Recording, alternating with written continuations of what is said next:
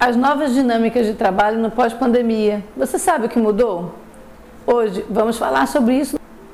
Os últimos dois anos tiveram um impacto duradouro no futuro do trabalho. É imperativo que os líderes de RH avaliem o impacto imediato e de longo prazo dessas tendências e o grau em que mudarão as suas metas e os planos estratégicos. Vamos apresentar nove tendências que têm um grande impacto na experiência do seu funcionário. Número 1. Um, o trabalho híbrido se torna mainstream.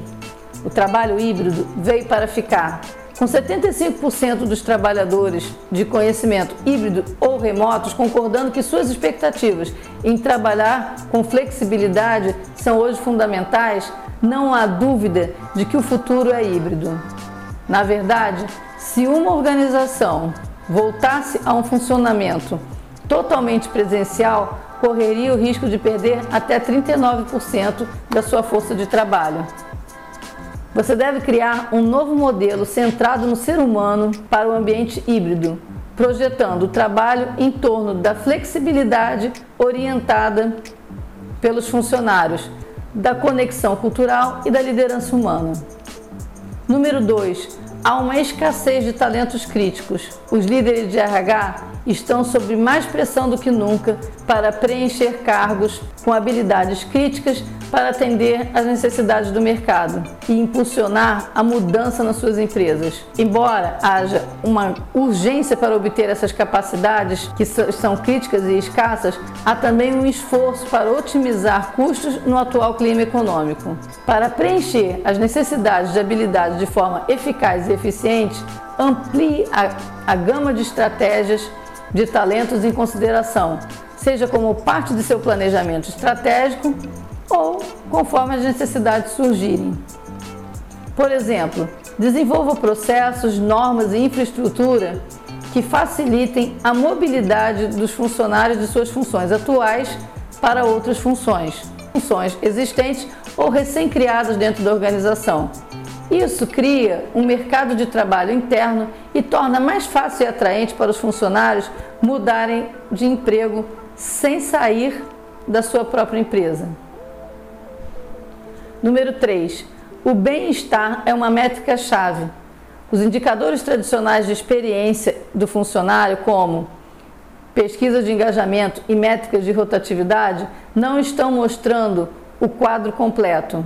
Por exemplo, medindo a experiência atual ou o bem-estar geral, o que afeta o desempenho de funcionário e a intenção de permanecer. Embora 70% das organizações tenham feito investimentos adicionais em bem-estar por últimos nos últimos dois anos, a maioria dos funcionários ainda não está aproveitando essas ofertas. Você deve oferecer bem-estar para atrair e reter talentos.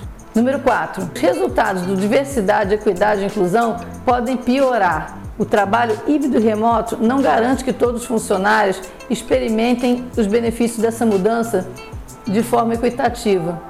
Isso tem o potencial de piorar os resultados da diversidade, equidade e inclusão. Por exemplo, 76% dos gerentes dizem que os funcionários no local são mais propensos do que trabalhadores remotos a serem promovidos. Considerando que mulheres e funcionários de, sub, de grupos subrepresentados são mais propensos a querer alavancar o trabalho flexível, o viés de proximidade torna-se uma receita de desigualdade. Para apoiar todos os funcionários em um futuro híbrido, você deve mitigar o viés de desempenho e recrutamento e apoiar talentos subrepresentados. Número 5. O faturamento aumentará. O trabalho híbrido tornou-se uma expectativa básica para a maioria dos funcionários e as organizações já estão vendo os efeitos a rotatividade aumentou significativamente quando os funcionários são obrigados a voltar ao escritório em tempo integral. E mais da metade dos funcionários dizem que as políticas de trabalho flexíveis afetam a sua decisão de escolher ou permanecer em uma organização. A rotatividade continuará a aumentar porque os custos emocionais de deixar a organização são menores quando híbridos e porque há mais opções para os empregadores quando a localização não é mais um fator.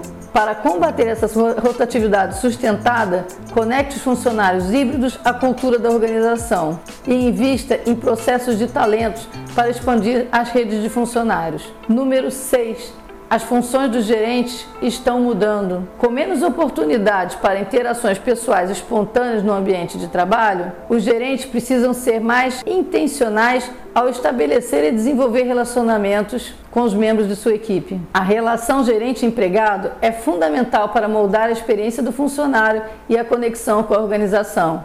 Os CEOs precisam fornecer aos gerentes as ferramentas adequadas para se tornarem líderes humanos e gerenciarem as percepções de carreira dos funcionários, bem-estar e conexão com a cultura organizacional. Número 7. A geração Z quer experiências de trabalho pessoais. Embora a geração mais jovem se sinta à vontade com o trabalho híbrido, até porque ela completou os estudos e entrou no mercado durante a pandemia, então ela já vivenciou tudo isso, a experiência deixou a desejar. Para a geração Z, o trabalho remoto envolve conexões contínuas constituídas, construídas pessoalmente, mantendo um horário flexível.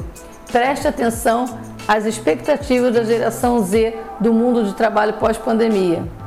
As necessidades dessas contratações de nível básico afetarão as decisões em torno dos espaços do escritório redesenhados, suporte de integração no escritório e oportunidade de desenvolvimento. Número 8 Semanas de trabalho mais curtas são um novo atrativo no seu Employee Value, que é o EVP, que você fala tanto, Employee Value Proposition. A concorrência no mercado de trabalho e a alta inflação estão pressionando a remuneração mas muitas organizações não podem se dar o luxo de aumentar os salários tão rapidamente quanto os funcionários desejam ou esperam. Se a inflação continuar a subir, nem todos os empregadores podem atrair e reter talentos apenas com a questão de remuneração. Isso é um grande desafio para as organizações que estão tendo que repensar seu funcionamento com horas reduzidas. Para considerar essa nova diretriz, os líderes e gerentes de contratação devem trabalhar juntos para revisar funções e processos nos quais uma semana de trabalho pode ser mais curta. Número 9. A coleta de dados está cada vez mais importante e se expandindo. Muitos empregadores estão usando tecnologias com mais frequência para monitorar seus funcionários por meio de métodos como marcação de ponto virtual, rastreamento de uso de computador de trabalho e o monitoramento de e-mails de funcionários, ou até mesmo as comunicações internas e chats. Enquanto algumas empresas monitoram a produtividade, outras monitoram o envolvimento e o bem-estar dos funcionários para entender melhor a experiência que eles têm nessas ferramentas. Mesmo antes da pandemia, as organizações usavam cada vez mais essas ferramentas para o monitoramento de funcionários, mas essa tendência só se acelera de verdade graças ao monitoramento de trabalhadores remotos e à coleta de dados de saúde e segurança dos funcionários. Certifique-se sempre de que seguir as melhores práticas e que você esteja amparado legalmente para garantir o uso responsável das informações e a análise dos funcionários. Então, você curtiu essas informações? Até a próxima!